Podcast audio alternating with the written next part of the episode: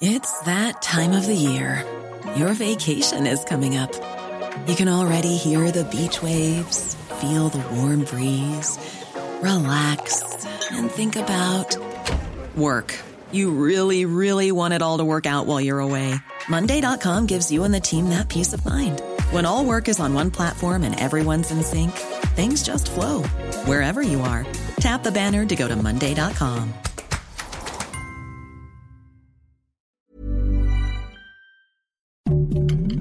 Heraldo Podcast, un lugar para tus oídos. Noticias del Heraldo de México. La tercera ola de COVID-19 en México superó el pico de contagios de la primera ola ocurrida en 2020, según muestran los datos de la Secretaría de Salud. Ayer se observó un incremento de 37% de los casos estimados de coronavirus de la semana 27 que transcurrió del 5 al 11 de julio en comparación con la semana anterior.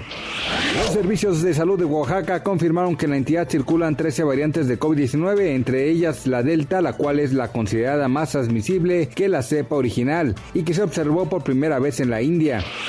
La canciller Angela Merkel prometió ayer ayuda urgente para los damnificados por unas inundaciones que han dejado ya 191 muertos en el oeste de Alemania y Bélgica, plasmando los estragos de una emergencia climática que debe atajarse con rapidez y ambición.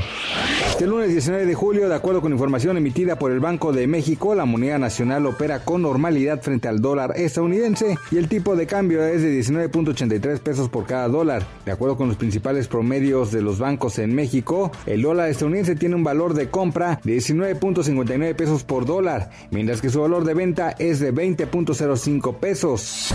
Noticias del Heraldo de México.